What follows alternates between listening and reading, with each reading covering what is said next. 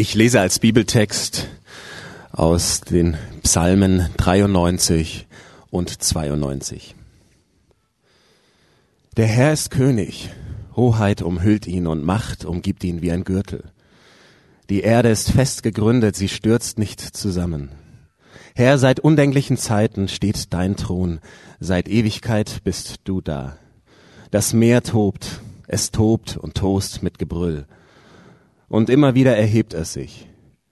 Doch gewaltiger als das Tosen vieler Wasser und gewaltiger als die Brandung des Meeres ist der Herr in der Höhe. Deine Gesetze sind fest und verlässlich. Herr, deinem Haus gebührt Heiligkeit für alle Zeiten. Ein Lied für den Sabbat. Herr, es macht Freude, dir zu danken, dich, den Höchsten, mit Liedern zu preisen früh morgens schon deine Güte zu rühmen und nachts noch deine Treue zu verkünden beim Klang der zehnseitigen Harfe zur Musik von Laute und Leier. Denn du hast mich durch deine Taten froh gemacht. Dein Eingreifen, Herr, löst meinen Jubel aus. Wie gewaltig sind deine Taten, o oh Herr, und wie unergründlich deine Gedanken. Wer keine Einsicht hat, erkennt sie nicht. Wer sich nichts sagen lässt, wird nichts davon verstehen. Menschen, die deine Gebote missachten, können sprießen wie das Gras. Die Verbrecher mögen blühen und gedeihen, doch am Ende werden sie vergehen. Du, Herr, hoch über allen, du bleibst für alle Zeiten. Doch deine Feinde, Herr, kommen um, vertrieben werden die Unheilstifter. Du machst mich stark wie ein Stier, du salbst mich mit frischem Öl. Ich sehe den Sturz meiner Feinde, ich höre das Klagegeschrei der Gegner, die mich überfallen wollten. Alle, die Gott die Treue halten, wachsen wie auf Palmen und werden groß und stark wie Libanon-Zedern. Weil sie im Haus des Herrn gepflanzt sind, nahe unserem Gott, wachsen und grünen sie immerzu. Noch im hohen Alter tragen sie Frucht, immer bleiben sie voll Saft und Kraft. Sie bezeugen, der Herr tut das Rechte, er ist mein Fels, bei ihm gibt's kein Unrecht.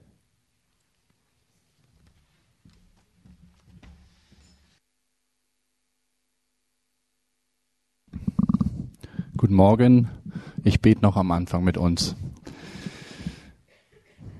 Himmlischer Vater, danke für diesen Sonntag, danke für diese zwei Psalmen. Danke, dass wir etwas von deiner Tiefe und deiner Dauerhaftigkeit darin erahnen können. Und ich möchte dich bitten, dass du zu uns sprichst und dass du uns die Gedanken, die dir auf dem Herzen sind, wichtig machst. Amen. Heute ist die letzte Predigt in unserer Serie über die sieben sogenannten Wochentagspsalmen. Und damit sind äh, sieben bestimmte Psalmen gemeint, die so aufgeschriebene Gebete im Prinzip, könnte man sagen, sieben Psalmen, die den sieben Wochentagen zugeordnet sind. Und diese Auswahl und Zuordnung ist bereits vor sehr langer Zeit passiert, schon einige Jahrhunderte vor Jesus und seitdem haben Millionen von Juden wahrscheinlich, also muss man sagen, diese Psalmen auswendig gelernt. Das gehört so dazu, das ist normal, diese sieben Texte dann frühzeitig auswendig zu lernen und dann ein ganzes Leben lang immer wieder vorzuholen und jede Woche entsprechend dem Wochentag eben durchzubeten und zu einer Inspiration und Anleitung für das eigene persönliche Gebet zu machen. Und es ist für uns besonders oder zum einen interessant, weil diese sieben Psalmen sieben Abschnitte aus Gottes Wort sind, von daher sind sie allgemein interessant für uns, aber auch weil diese Auswahl und diese Praxis gang und gäbe war auch zu Jesu Zeiten. Und das bedeutet, dass auch Jesus diese sieben Psalmen gut gekannt hat, dass sie ihm persönlich vertraut waren, dass er sie wahrscheinlich auch jeden Tag oder zumindest oft gebetet und verinnerlicht hat. Und dadurch kommt natürlich nochmal eine zusätzliche Relevanz dieser Texte für uns ins Spiel. Und die zwei Psalmen, die wir nun eben gerade gelesen haben, das sind die zwei, die den letzten beiden Wochentagen zugeordnet worden sind, dem sechsten und dem siebten Tag, dem freien Tag. Im jüdischen Kontext ist das dann der Freitag und der Sabbat, der Samstag und übertragen auf unseren Kontext ist das dann eben der Samstag und der Sonntag. Und die große Frage, die wir eigentlich jede Woche zu diesen Psalmen gestellt haben, ist, was macht das mit einem Volk und was macht das mit einem Menschen, wenn man diese Psalmen jede Woche neu liest und sich immer wieder und immer wieder davon inspirieren lässt, als Ideengeber für das eigene Reden mit Gott. Was macht das mit einem Menschen? Wie prägt das eine Gottesbeziehung und wie kann das auch uns prägen? Und ich denke, was wir heute mit diesen zwei Psalmen bekommen, ist nichts weniger als eine Vision für ein ganzes Leben mit Gott eine Vision für nicht nur für die Woche, nicht nur für den nächsten Abschnitt, nicht nur für morgen, Montag, damit wir genug Kraft haben, sondern eine Vision für ein ganzes Leben mit Gott. Ähm, euch geht es bestimmt sehr ähnlich wie mir, wenn mein freier Tag, wenn mein Wochenende gekommen ist, dann steht meistens eine sehr volle, anstrengende Woche hinter mir, voll mit Details, mit drängenden Fragen, mit, mit To-Dos, mit Dringlichkeiten. Und die großen Begriffe, glaube ich, die doch oft unsere Wochen prägen, sind hier und jetzt und sofort und dringend.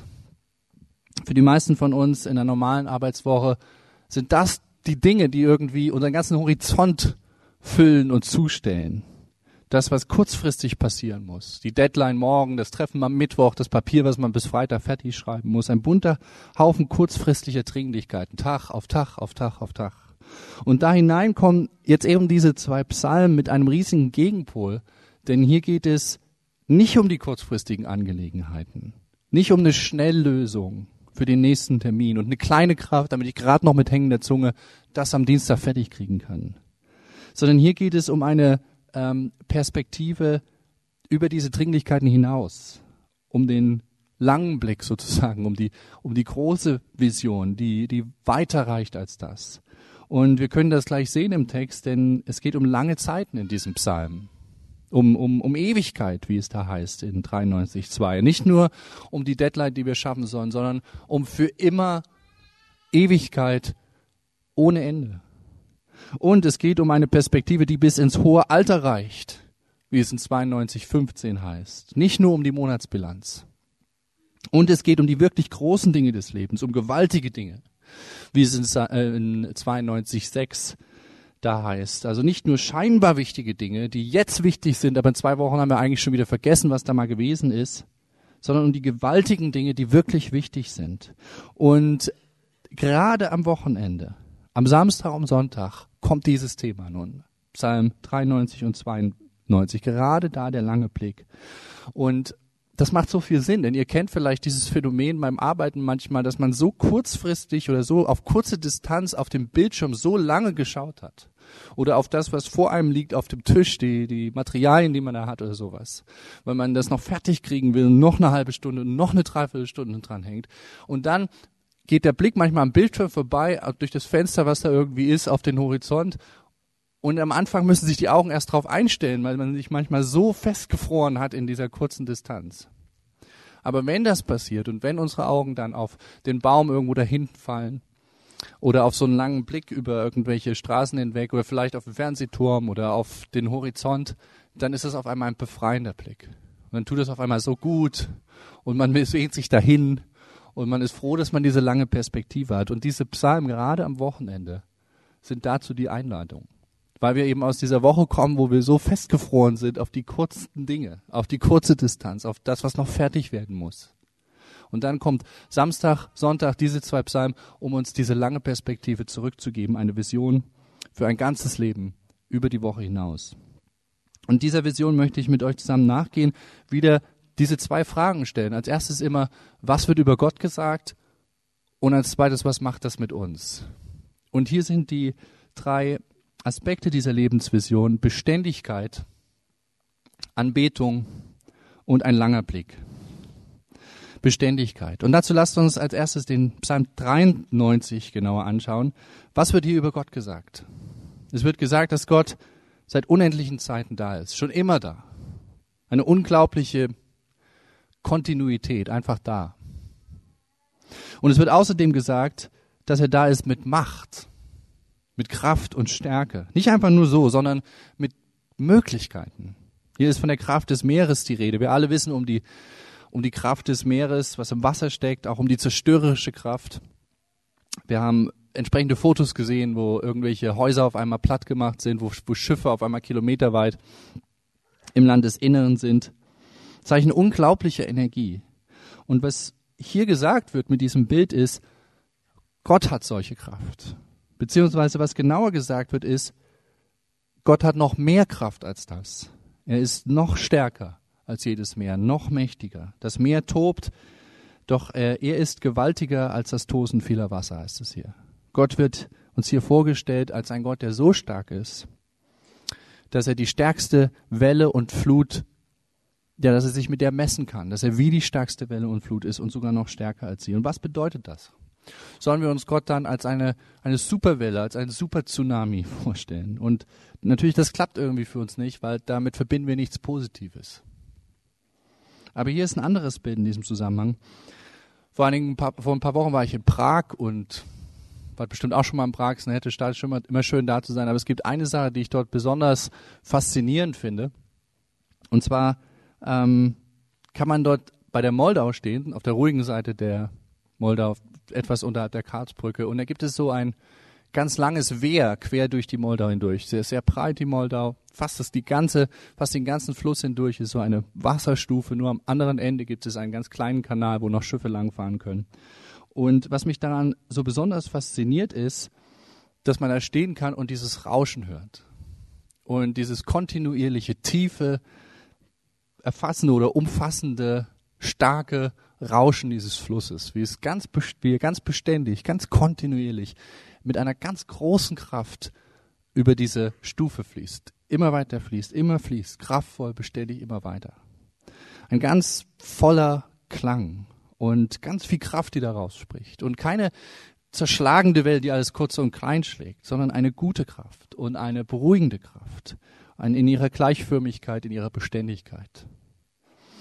Und ähm, für mich ist das ein tolles Bild für, für Gottes Kraft für Gottes Kraft in seiner Welt, für Gottes Kraft in meinem Leben. Und ich finde, das funktioniert besser vielleicht als, als andere Bilder in diese Richtung, an, an, an so eine kontinuierliche, starke Energie zu denken. Und die zweite Frage ist, was macht das dann mit uns? Und bleiben wir nochmal bei diesem Moldau-Bild. Wenn ich neben der Moldau stehe und das höre, vielleicht bin ich da besonders, aber wenn ich da stehe und das höre, dann äh, färbt das sich ab auf mich. Ich, ich wünsche mir, dass sich das abfährt. Ich komme zur Ruhe, ich spüre eine innere Festigkeit in dem Moment. Es stärkt mich irgendwie. Es überträgt sich auf mich. Zumindest wünsche ich mir, dass sich das auf mich überträgt. Und ich glaube, das Gleiche passiert oder kann passieren, wenn wir uns zum Beispiel durch diesen Psalm Gottes Kraft vor Augen führen. Wenn wir hier lesen, von unserem Gott, der fest gegründet ist, der mit Stärke bekleidet ist, der die Meere kanalisieren kann, der die Erde vom Einstürzen bewahrt. Wenn ich das in mich aufnehme, wenn der Heilige Geist das in mir bedeutsam macht, ich glaube, dass sich das auf unser Leben überträgt. Wenn ich äh, in meinem Inneren weiß, es gibt diese Beständigkeit und es gibt diese Kraft, meine Welt ist fest gehalten für ihn, von ihm. Ich glaube, dann fange auch ich an, beständig zu agieren, kraftvoll zu agieren, selbstversichert zu agieren. In Jesaja 40, Vers 31 gibt es diesen wunderbaren Vers, da heißt es, die auf den Herrn vertrauen, schöpfen neue Kraft. Sie bekommen Flügel wie Adler, sie laufen und werden nicht müde, sie gehen und werden nicht matt. Die auf den Herrn vertrauen, schöpfen neue Kraft. Wer auf den Herrn vertraut, auf seine Möglichkeiten, auf seine Kraft, auf seine Stärke. Aber das Tolle an der Kraft, die von der der Bibel redet, ist ja eigentlich noch ein bisschen mehr als nur so ein Inspirieren und Abfärben. Wenn ich neben der Moldau stehe, dann bleibt eben da immer die Moldau und ich immer hier. Und eigentlich hat sich nicht wirklich was verändert. Es ist eher so eine Inspiration, eher eine ideelle Größe, die da passiert. Aber mit der Kraft Gottes ist es doch was anderes als das. Denn ähm, da geht es nicht nur darum, zu beobachten und inspiriert zu werden. Eine der letzten Dinge, die Jesus seinen Jüngern gesagt hat, war, ihr werdet die Kraft des Heiligen Geistes empfangen Ihr werdet die Kraft des Heiligen Geistes empfangen, der auf euch herabkommen wird, und ihr werdet meine Zeugen sein in Jerusalem und in ganz Judäa und Samarien und bis ans Ende der Welt. Ihr werdet die Kraft des Heiligen Geistes empfangen. Sie wird auf euch kommen, das heißt, sie wird in euch sein. Sie wird euch erfüllen. Eine ganz entscheidende Sache des christlichen Glaubens, die christliche Hoffnung, dass Gottes Kraft nicht nur schön ist, um drüber nachzudenken, nicht nur nett in paar nette Bilder gepackt, sondern in uns ist Und dass deswegen wir die, den Zugang haben zu einer Kraftquelle im Alltag, die mehr ist als psychologische Kondition oder sowas in der Art. Und auch das ist wieder so eine Sache des Glaubens, die nicht wirklich gut zu erklären ist, aber die gut zu erfahren ist. Und Texte wie dieser Psalm, in denen Gottes Stärke ja gepriesen wird, können da so eine Brücke für uns sein.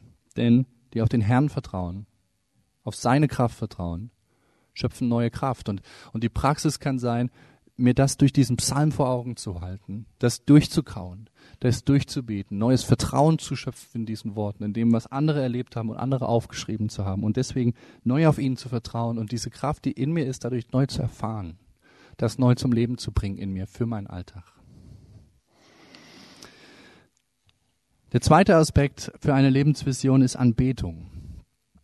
Und dazu schauen wir uns den Psalm 92 etwas genauer an, Verse 1 bis 7. Und wieder die erste Frage, was wird hier über Gott gesagt? Es wird gesagt, dass es Freude macht, ihm zu danken und ihn zu preisen, ihn zu anbeten, könnte man sagen. Er ist ein Gott, der Freude schenkt, wenn man ihn anbetet.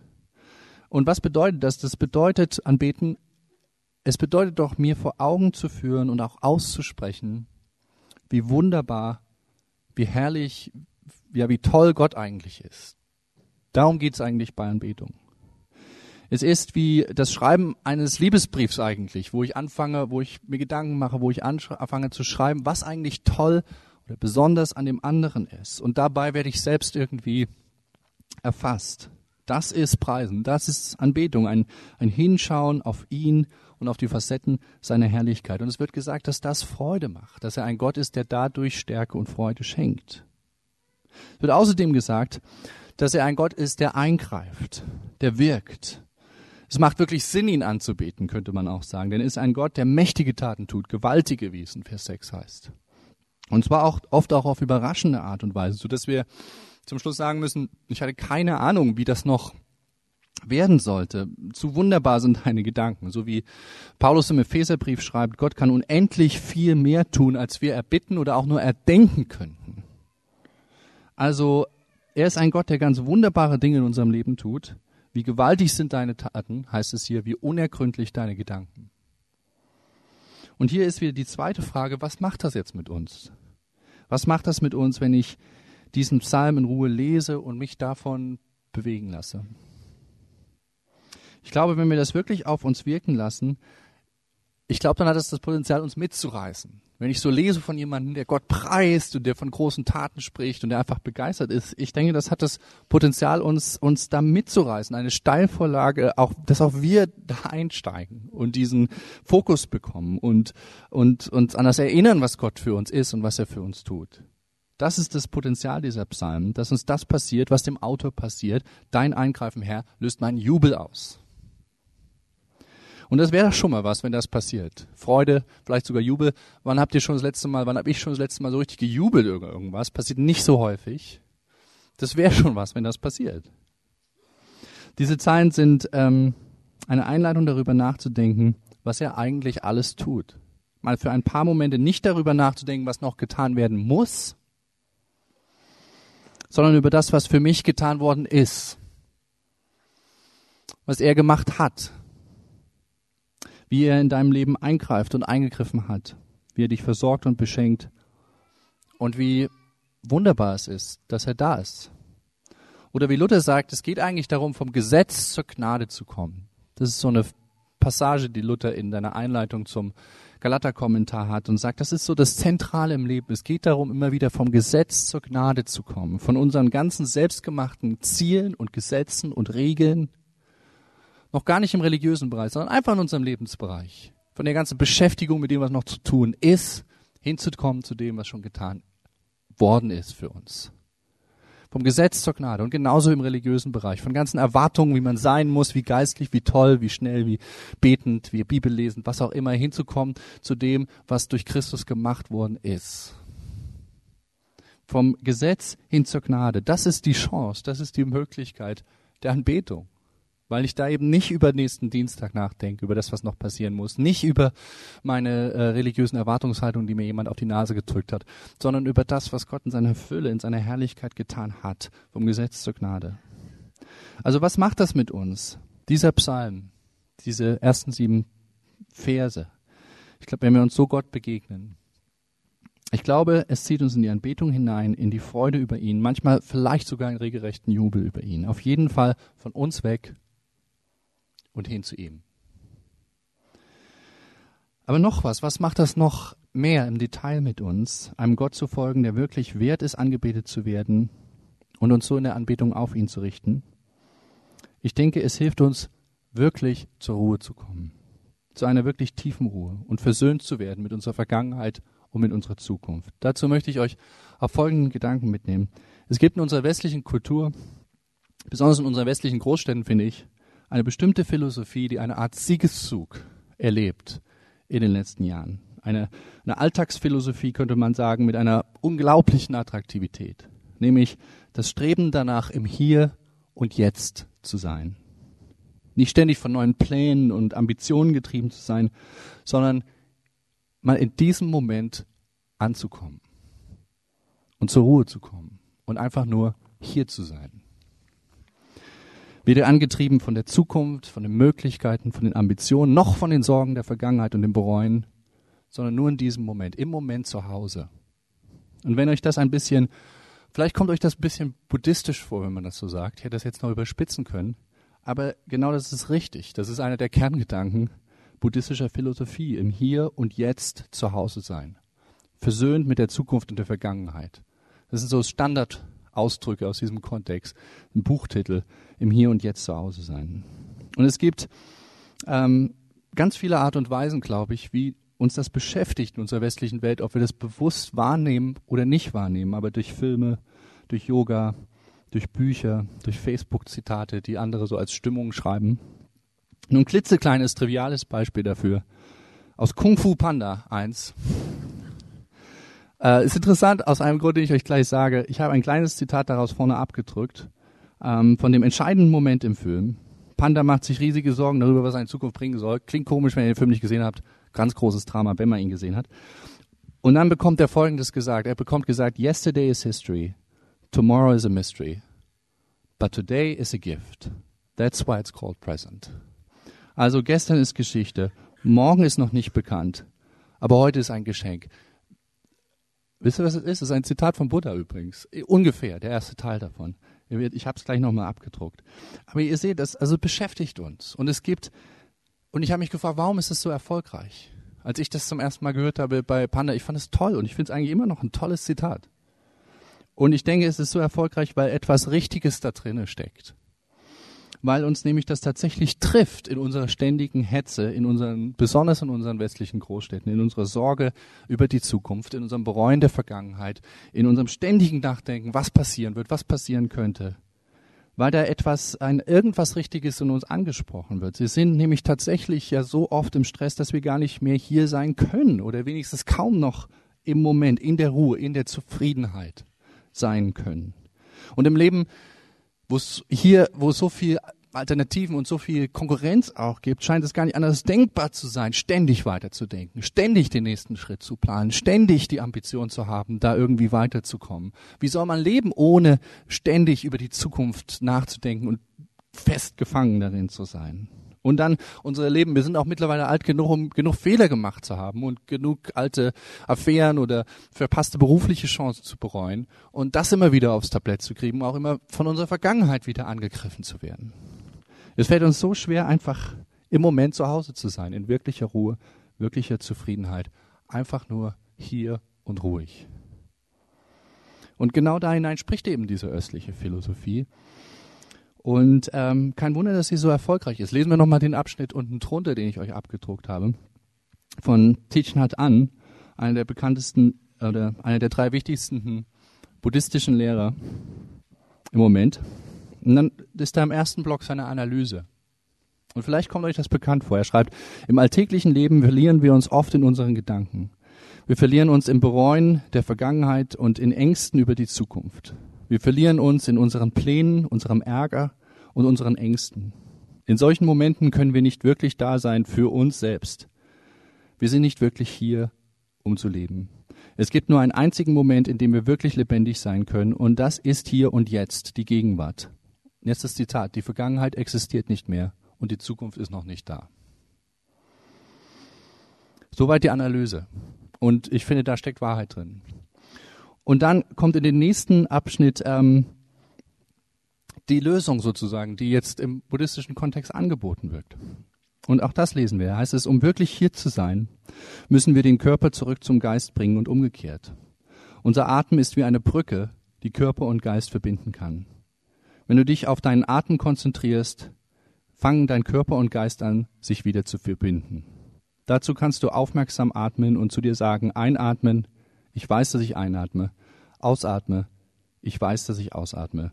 Wenn du das aufmerksame Atmen einübst, wird das Objekt deiner Aufmerksamkeit der Atem selbst. Du hörst auf, über deine Vergangenheit nachzudenken, über die Zukunft, deinen Schmerz, deine Pläne und so weiter. Und du fängst an, wirklich hier zu sein. Und was ich hier lese, ist, dass der Buddhismus etwas wirklich altbekanntes eigentlich anbietet, bloß auf sehr verfeinerte, verfeinerte Formen. Nämlich zur Ruhe zu kommen, mit meinem Körper zur Ruhe zu kommen, tief durchzuatmen. Im Prinzip etwas, was sprichwörtlich ist, schon seit langem unserer Sprache. Bloß anscheinend üben wir es nicht so, nämlich erstmal tief durchatmen. Plus verfeinert. Und es ist etwas, was sicherlich toll ist und was, was, was einen etwas bringen kann. Erstmal tief durchatmen, wirklich zur Ruhe zu kommen. Aber hier ist jetzt mein Punkt. Ich glaube, die Bibel bietet uns noch etwas viel Tieferes dazu an, nämlich Anbetung. Anbetung ist eine, eine ganz, ganz tiefe Variante dieses Ankommens im Hier und Jetzt, dieses zur Ruhe kommens und dieses Versöhntwerdens mit meiner Vergangenheit und mit meiner Zukunft. Es ist richtig, glaube ich, wir verlieren uns so oft in unserem Bereuen der Vergangenheit und in unseren Sorgen um die Zukunft. Im Bereuen um die Vergangenheit. Aber wie kann ich meine Vergangenheit zur Ruhe bringen? Ein Stück weit sicherlich durch Atmen. Aber wird es nicht noch viel mehr dadurch passieren, dass ich weiß, dass Gott meine Vergangenheit vergeben hat? Dass ich weiß, dass es einen Gott gibt, der selbst aus Dunkelheit Licht machen wird? Dass ich weiß, es gibt jemanden, bei dem ich getragen bin? Und dass es aufgrund der Auferstehung immer eine Hoffnung gibt? Und richtig, wir verlieren uns in unseren Ambitionen und Sorgen und Ängsten über die Zukunft. Aber wie kann ich darüber zur Ruhe kommen? ein, ein Stück weit sicherlich mit Yoga und mit Atmen und Meditation und körperlichen Übungen, aber doch nicht viel, aber doch, doch noch viel mehr durch die Gewissheit, es gibt einen, der meine Zukunft fest in seinen Händen hält. Einen König, der alles weiß und regelt, wie es ihm gefällt. Und der mich liebt und, und diese Liebe sogar bewiesen hat, der sogar seine eigene Zukunft aufgegeben hat, damit ich eine Zukunft haben kann. Der sich für mich kümmert, so wie das nur ein liebevoller Vater wirklich für mich tun kann. Und was ich damit sagen will, ist, in der Anbetung eines mächtigen und liebevollen Gottes führt uns nicht nur unser Atem und unser Körper zur Ruhe, nicht nur die Konzentration auf Dinge, die jetzt hier sind und greifbar, sondern was kann es beruhigenderes und entschleunigenderes und versöhnenderes geben als ein Wegschauen von mir und ein Hinschauen auf Herrlichkeit, auf personalisierte Herrlichkeit, auf den Gott des Universums auf den, der alles überstrahlt, der alles umschließt, der alles heilt, der alles, was passiert und passiert ist, in seinen Händen hält. Ja, dann kann ich mit Begründung sagen, begründet sagen, yesterday is history. Was ist vergeben? Und begründet sagen, tomorrow is a mystery. Verborgen in seinem Geheimnis, verborgen in seinem Vorwissen, was größer ist und weitgehend meine Gedanken übersteigt. Begründet sagen, und today is a gift. Heute ist ein Geschenk. Ein Geschenk, was von ihm kommt, meinem Schöpfer.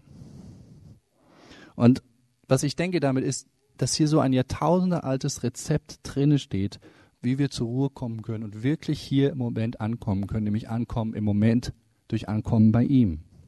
In dem, in dem Moment, in dem alles versöhnt ist durch ihn und in dem alles gut gemacht ist und gut werden wird in ihm, bei der Quelle des Lebens selbst.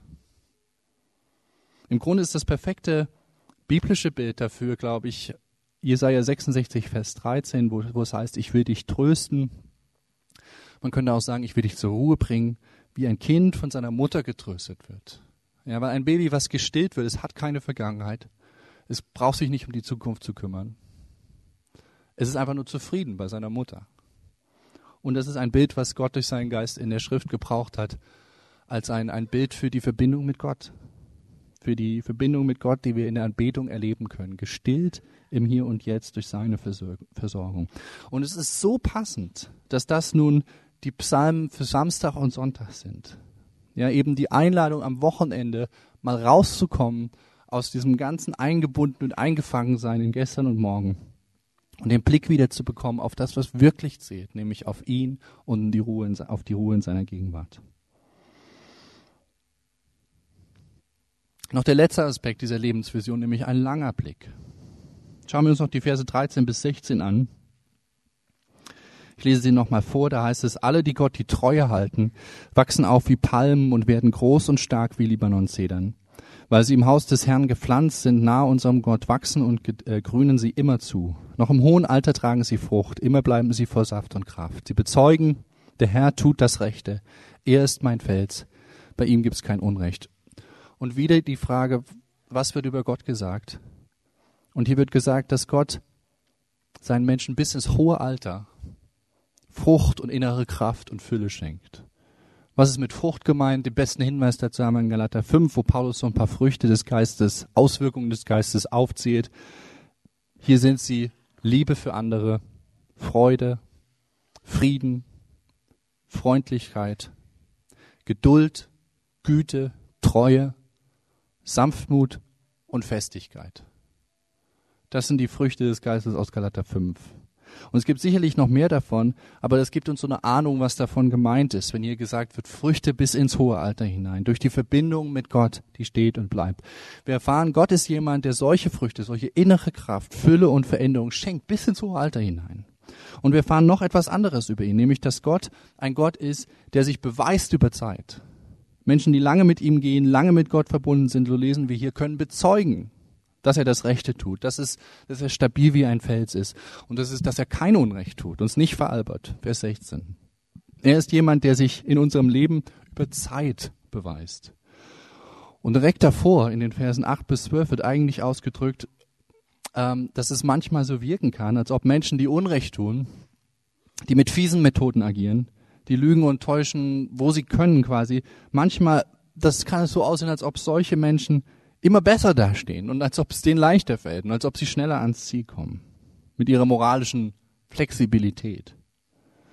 Und, und dann kann das passieren, dass man denkt, vielleicht wenn man solche Arbeitskollegen sogar hat oder irgendwie mit solchen Leuten in einem Projekt zusammenarbeiten muss, ja, dann kann es passieren, nicht, dass wir das nicht machen, aber wenn es besonders sichtbar ist bei anderen, müssen es auch immer selbst dahinter fragen. Aber wenn man damit konfrontiert ist und versucht, mit Gott zu gehen, dann kann es passieren, dass man sich fragt, Mensch, warum, warum folge ich überhaupt Gott? Warum gebe ich mir überhaupt Mühe? Warum stehe ich in diesen moralischen Konflikten? Warum lasse ich mich darauf ein? Warum rechne ich das noch ab? Warum habe ich nicht dort die Abkürzung genommen? Und genau darauf geben dann Vers 13 und 16 eine Antwort. Es ist keine Veralberung. Es ist keine, kein Bauernfang. Es ist keine Illusion mit Gott, sondern der Herr tut das Rechte. Bei Gott gibt es kein Unrecht keine Ungerechtigkeit. Er ist dein Fels. Und es beweist sich gerade auf lange Zeit. Es beweist sich gerade über den langen Blick hinweg. Hier wird ja das Bild von, von dem Baum gebraucht in Vers 13, das Leben eines Menschen, der Gott die Treue hält, ist wie ein Baum, der grünt, der wächst, der steht und Frucht bringt. Und das Interessante daran ist ja gerade, dass ob ein Baum wirklich wächst, ob wirklich was daraus wird, kannst du nicht in zwei Tagen sehen. Kannst du auch nicht in einer Woche sehen. Kannst du vielleicht noch nicht mal in einem halben Jahr sehen sondern da braucht es mehr, längere Zeit. Und unsere Sehnsucht ist da, immer gleich Gottes Kraft zu spüren und immer gleich Veränderungen. Jetzt wird alles anders ab Montag. Mit Gott, toll. Aber viele Sachen im geistlichen Leben sind eher wie ein Baum, die Zeit brauchen und die sich erst auf Dauer hin entwickeln. Und die beiden Bilder, die hier gebraucht werden, Palme, Zeder, weiß nicht, ob ihr damit was anfangen könnt. Ich bin jetzt auch nicht so der große Botaniker. Mit der, mit der Palme kann ich noch weniger anfangen, aber Libanon-Zedern, sowas habe ich schon mal, die habe ich schon mal gesehen und äh, unter ihnen gestanden und die haben mich durchaus beeindruckt. Da oben im Gebirge im Libanon, es gibt nur noch ganz wenige davon, majestätische Bäume, große Bäume, mitten im Raumklima, durch Winter und durch Sommer in, über der Baumgrenze von normale Bäume, tolles Holz, ähm, und riechen noch gut dabei. Was will man mehr? Also ganz, ganz solide, ganz tolle, ganz majestätische Bäume. Äh, nicht nur irgendein Gehölz, nicht nur irgendeine Prime, nicht nur irgendein Strauch, sondern etwas, was über Jahre gewachsen ist in Festigkeit und Schönheit und Fest, ja und Festigkeit halt. Und hier ist die Frage: Ist das nicht eine interessante Vision? Und was heißt das für einen konkret? Ich denke, es heißt für uns, wir können uns aufs Alter freuen. Aus geistlicher Perspektive muss man sich nicht über das Älterwerden ärgern. Denn je älter wir werden, desto mehr Frucht können wir tragen. Desto mehr verändert und geformt werden wir als Mensch, als Charakter. Desto mehr Weisheit und Gotteserfahrung ist möglich. Desto mehr verstehen wir über Gott und über uns. Menschen, die Gott die Treue halten, noch im hohen Alter tragen sie Frucht, immer bleiben sie vor Saft und Kraft. Im Glaubensleben gibt es eigentlich keine Angst vom Alter, sondern eine Ruhe übers Altern, weil es eine größere Tiefe ermöglichen kann. Und was heißt das noch für uns? Ich glaube, es heißt auch noch für uns Folgendes, nämlich, wir brauchen euch, liebe etwas ältere Geschwister unter uns. Wir haben ja keine Menschen hier, die wirklich alt sind, aber äh, wir haben einige, ein paar Menschen, die Eltern, solide Elterngeneration sind. Das habe ich lange an diesem Begriff gefeilt. Und der Punkt ist, wir, wir brauchen euch einfach, ja. Wir brauchen euch Leute, die keine Eltern sind oder die gerade erst Eltern geworden sind. Ähm, denn wir wollen wissen, warum ihr eigentlich immer noch mit Gott verbunden seid. Ja, wir wollen das wirklich wissen von, warum, von euch. Warum seid ihr immer noch mit Gott verbunden? Ich meine, ihr hättet doch, ihr hattet doch jetzt jahrzehntelang Zeit, das auszuprobieren. Eigentlich könnte es doch eine Reihe Gründe geben, warum man nicht mehr dabei ist. Irgendwann muss es auch mal langweilig werden mit Gott. Nur immer die gleichen Themen, Bibel, Jesus, Kreuz, Vertrauen, meine Güte. Irgendwann muss einem das doch mal lästig werden, immer dieses Beten und dann weiß man doch nicht, ob Gott das erfüllt. Und all diese Schwierigkeiten des Glaubens, immer wieder das Gleiche. Und wir sind ja in einer Großstadt, man kann um die Ecke gehen, keiner sieht einen. Ganz egal, ob ich morgen wieder zurückkomme. Also, wieso glaubt ihr noch? Wieso glaubt ihr noch? Warum seid ihr noch dabei? Und wir brauchen euer Zeugnis als Mutmacher für unser eigenes Leben mit Gott. Ähm, viele von uns haben nur Kurzzeiterfahrung. Nur eins, zwei, drei, vier Jahre mit Gott. Wir sind gespannt. Wir wollen so ein bisschen unter euren, unter eure Äste setzen und von euch hören. Und das Gleiche gilt auch für uns, die nur Kurzzeiterfahrung haben. Ähm, lasst uns das doch die soliden Elterngenerationsleute fragen.